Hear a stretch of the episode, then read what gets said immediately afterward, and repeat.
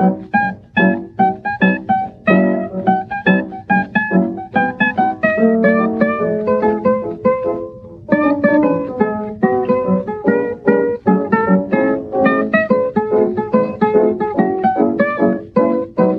Paula. Hallo Daniel. Hallo liebe Zuhörer. Hallo liebe Zuhörerinnen. Äh, herzlich willkommen zum Spätfilm, zum Follow-Perry. Ähm, wahrscheinlich. 2017. Genau, wahrscheinlich die zweite Folge dieses äh, Folgemonats im Februar, in dem es darum geht, äh, zehn Filme, Lieblingsfilme von äh, Followern auf Letterbox zu sehen. Und das haben wir heute gemacht, nämlich den oder einen der Lieblingsfilme von Gekonnt Planlos. Und wie heißt denn dieser Film? Harold and Maud. Ja, super. Und wir steigen bei diesem äh, Konzept, Sendungskonzept auch gleich ein, indem du uns die Eckdaten verraten darfst. Aber gerne doch. Ähm, das Jahr, in dem der Film erschienen ist, Mhm. ist 1971. Regie führte Hal Ashby. Ähm, Hal Ashby hat in seiner Filmografie Der Hausbesitzer von 1970, dann Harold Mhm, also das war das äh, sein Debüt, genau. Ach so, von 71. Mhm. Ähm, das letzte Kommando von 1973. Mhm. Bound for Glory von 1976. Coming Home von 1978. Been There von 1979 und 8 Million Ways to Die von 1986. Ja, der hatte dazwischen noch ein paar. Ich habe jetzt auch nicht alle aufgeschrieben, ähm, sondern Mhm. die, die so besser bewertet waren. Und äh, aber in den 80ern hat er noch ein paar Filme gemacht, aber die waren alle ziemlich mau. Also es ging irgendwie wieder steil bergab mit seinem künstlerischen Schaffen. Hm. Mhm. Das Drehbuch schrieb Colin Higgins. Genau, und das ist äh, ganz spannend. Der hat nämlich auch den Roman Harold and Maud geschrieben. Allerdings hat er den Roman erst nach dem Drehbuch geschrieben. Das Drehbuch hat er Mhm. auf der Filmhochschule geschrieben, äh, aus dem dann halt dieser Film entstand und hat dann anschließend noch äh, die Geschichte zu einem Roman weiterentwickelt. Das ist ja interessant, das wirft ja ein völlig neues Licht darauf. Mhm. Das Budget des Films lag bei 1,2 Millionen Dollar. Mhm. Also in den 70ern war das schon äh, damals relativ wenig. ähm, mitgespielt haben Ruth Gordon als Maud, Mhm. Ben, nee, Bud Cord als Harold, Vivian Pickles als Bud, B B Harolds Mutter, Mhm.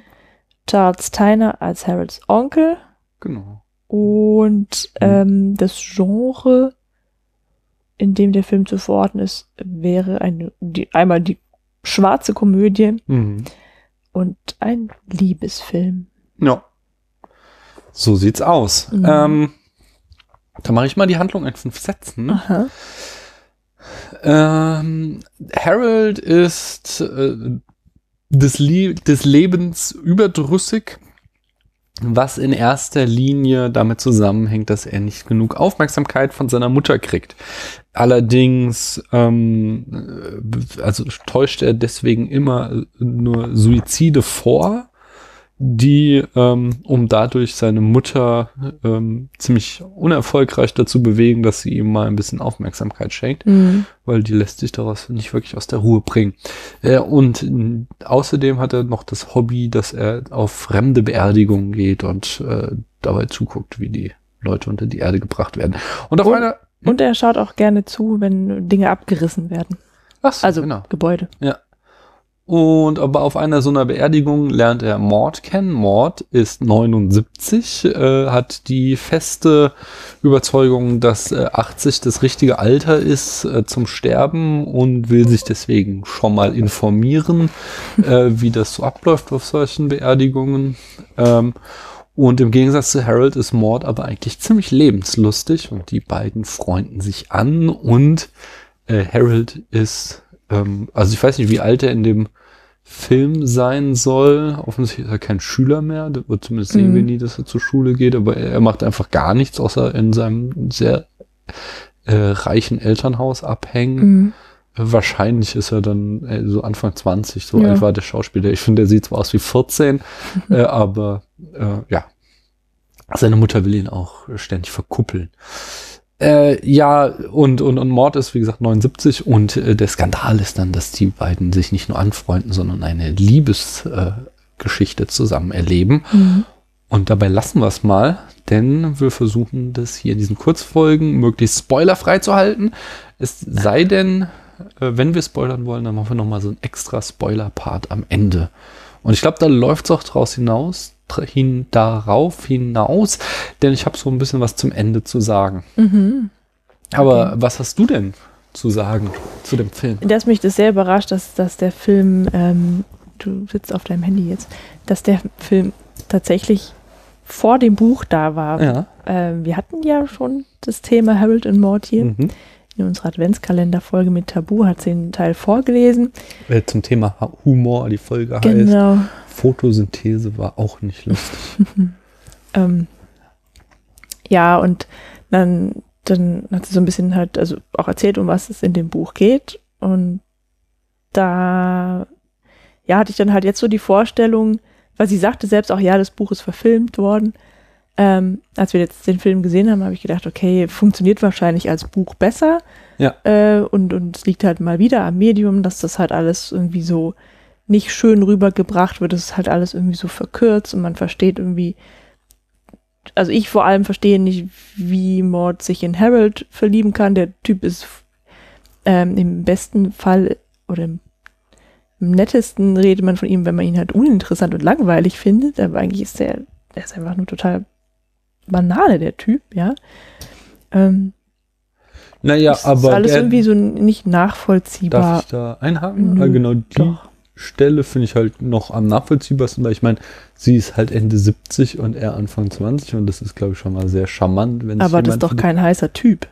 Ja, das stimmt, aber er interessiert sich für sie und das ist, glaube ich, auch so ein Ding, weil alle anderen, okay, wir sehen sie einmal mit diesem Künstler interagieren, sonst nehmen sie ja alle nicht für voll, immer alle Personen, die wir mit Mord interagieren, sehen.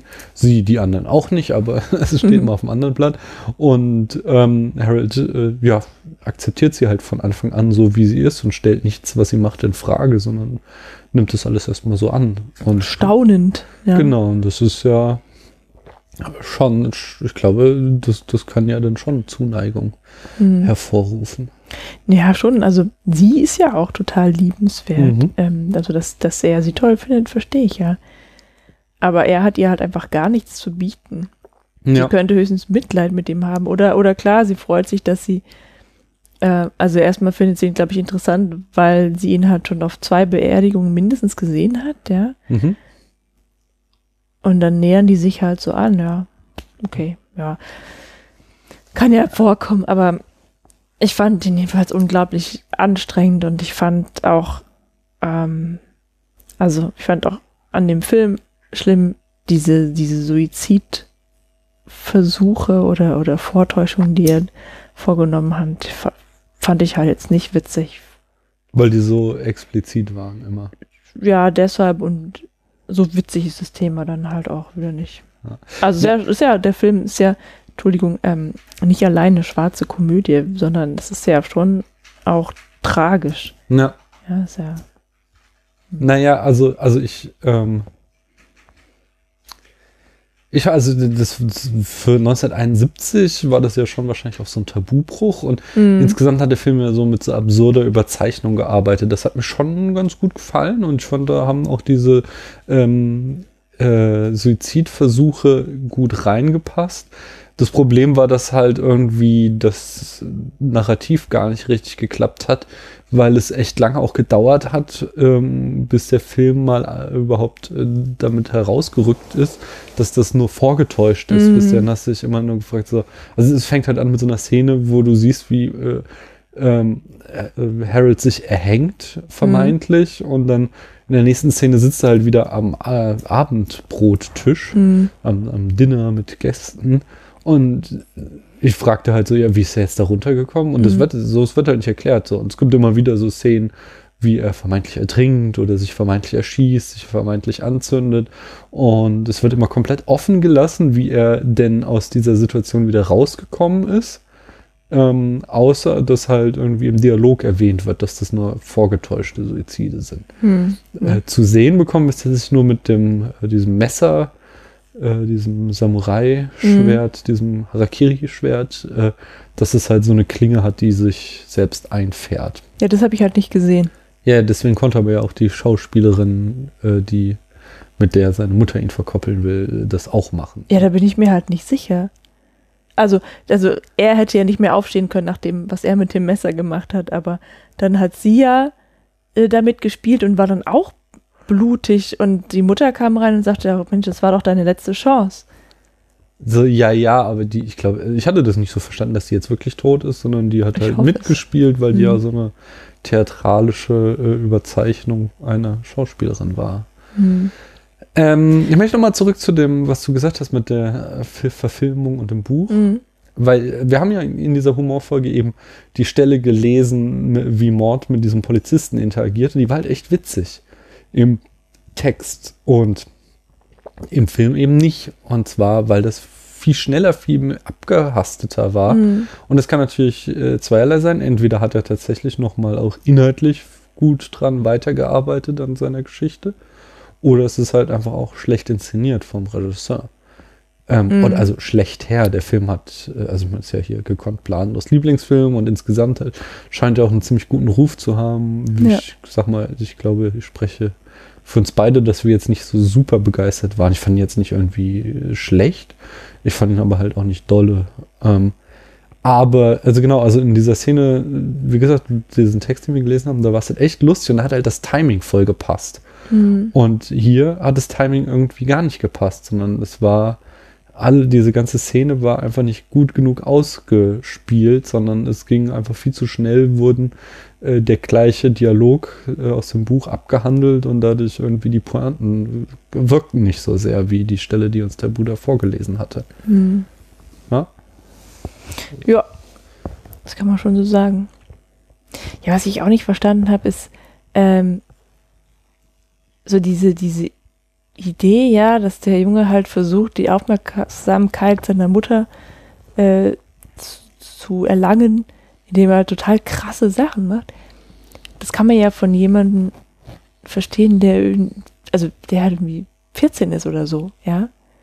Aber der Typ ist halt einfach erwachsen und dann soll er halt, wenn seine Mutter ihn nervt oder er nicht mit ihr klarkommt, dann soll er halt ausziehen. Ja. Ja, und sie, sie will ihn dann verheiraten, das nervt ihn auch, ja, dann, dann soll er halt gehen. Also ich verstehe das halt nicht. Er will ja irgendwie nichts anderes, als sie zu verletzen anscheinend. Und, Ja. und, und da, also, als ich als ich den Film gesehen habe, habe ich gedacht, was hat er eigentlich für einen Plan so? Es gab eine Szene, in der wir erfahren haben, dass er auch was kann. Also außer so zu tun, als würde er sich umbringen, kann er noch anscheinend ganz toll ähm, an Autos rumschrauben. Das muss er ja auch irgendwo gelernt haben. Dann kann man ja daraus vielleicht irgendwie mal was machen. Ne?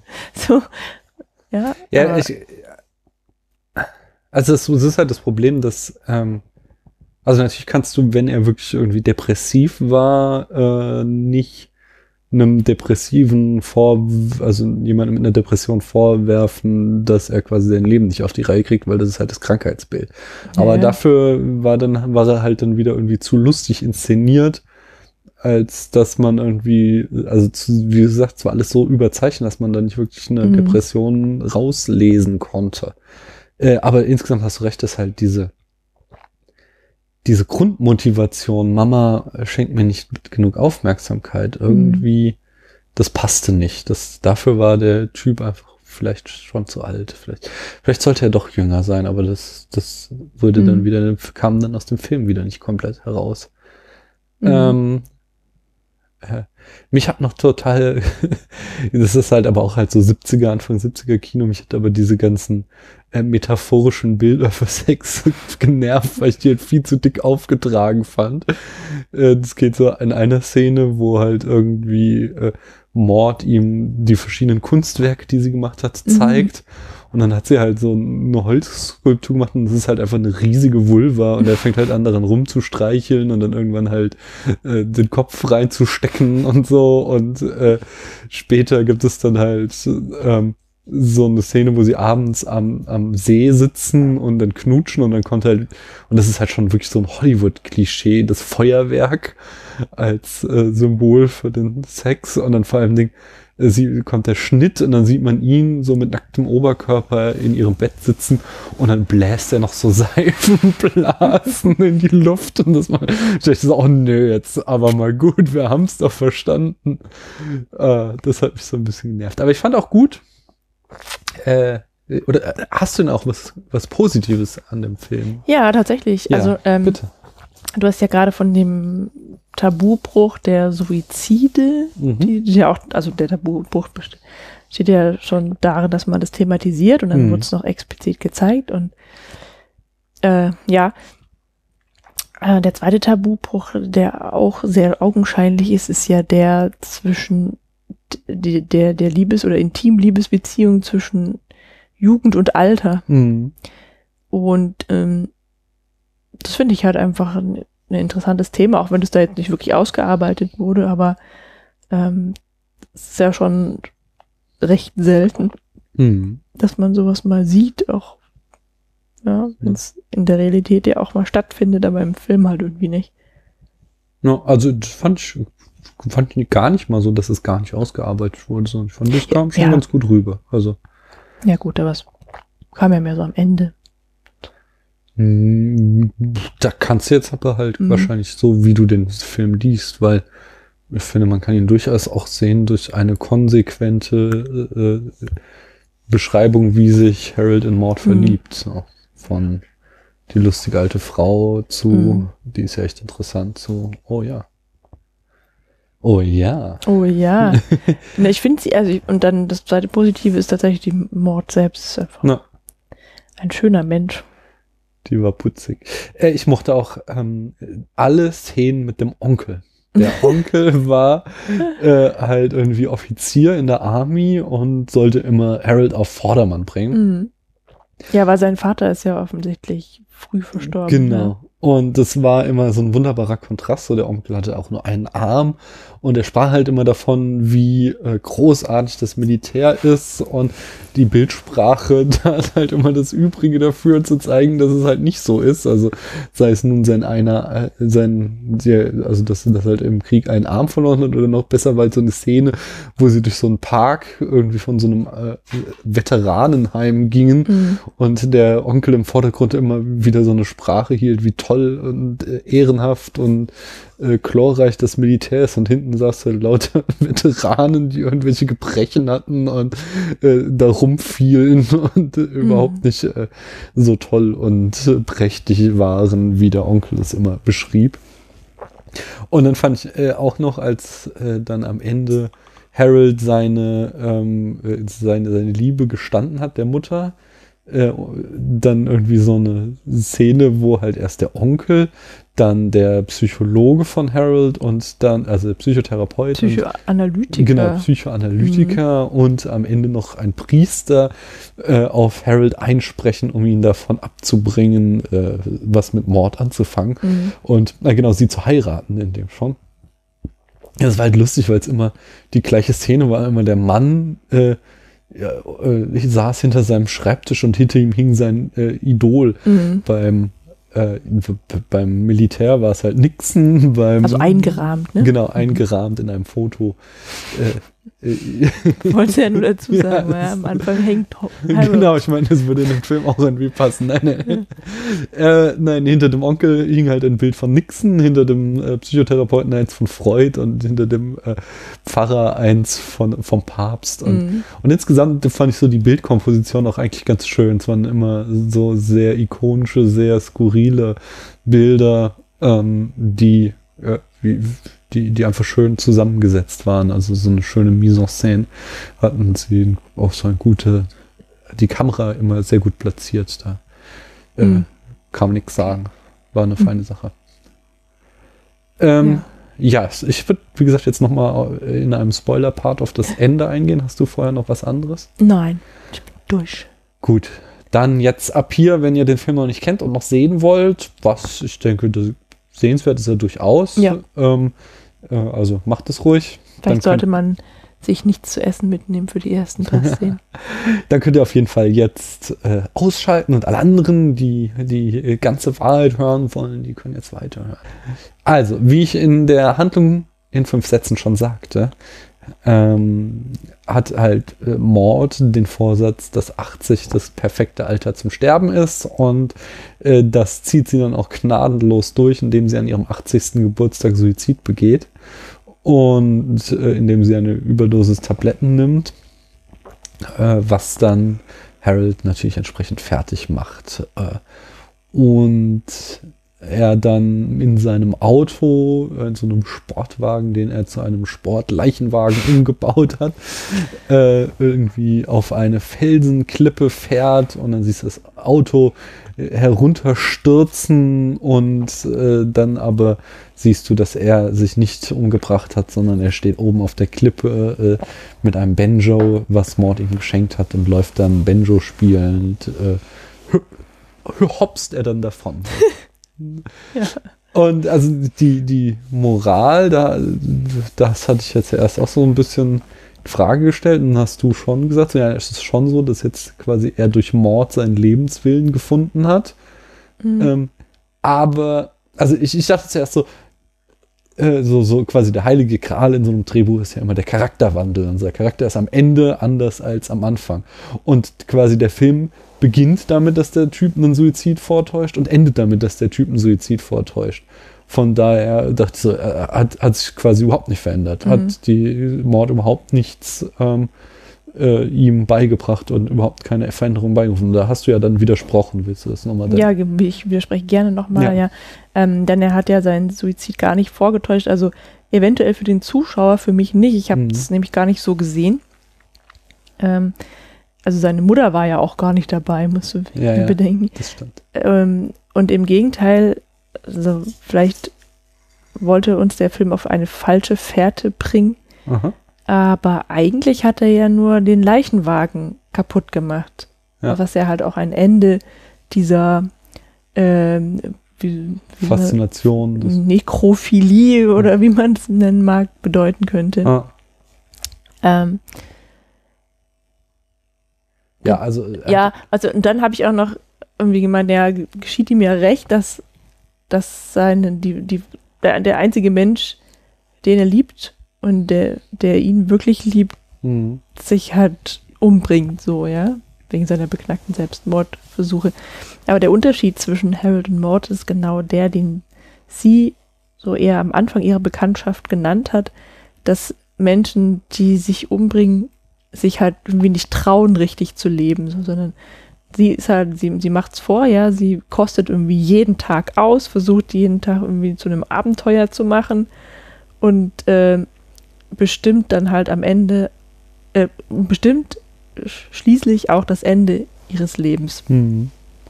So. Aber und er hat dann halt doch durch sie quasi die mhm. Freude am Leben gelernt. Genau. Weil sie es ihm vorgelebt hat. Ähm, ja, wenn ich nochmal so drüber nachdenke, hast du da halt vollkommen recht. Und äh, das, also, äh, ich finde es jetzt ein bisschen zu hart ausgedrückt, dass er es verdient hat, dass Mord stirbt. Aber äh, das ist natürlich so der Kontrast, dass sie quasi Freude am Leben hat und dann mhm. quasi erfüllt stirbt, während er noch gar nicht gelebt hat und deswegen irgendwie eine falsche Faszination vom Tod hat und mhm. dann erst durch diese alte Frau die Freude am Leben lernen muss.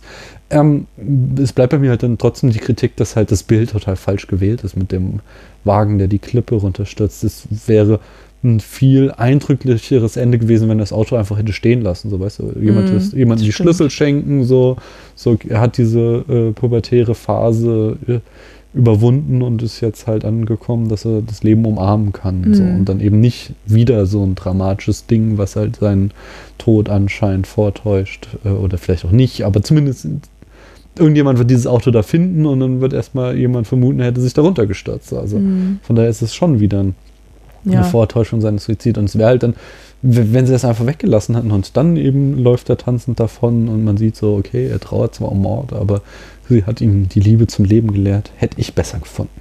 Mhm. Ja, dann lass uns den Film noch bewerten. Äh, in der Letterbox-Skala 0 oder einen halben Stern bis fünf Sterne und ein Herz. Ach, das fängt jetzt mit einem halben Stern an. War das schon Das immer ist auch so? schon immer so. Ein Okay. halben Stern ist das niedrigste und fünf Sterne das höchste. Hm. Und obendrein kannst du ein Herz vergeben. Dreieinhalb. Hm. Ich krieg, ich von mir kriegt er sogar nur drei. Und kriegt ein Herz? Nein, für mich nicht. Von mir auch nicht. Gut. Äh, vielen Dank, dass ihr uns zugehört habt. Äh, wir wünschen euch noch einen schönen Abend oder einen guten Morgen oder einen schönen Mittag und wir hören uns bald wieder. Tschüss. Ciao.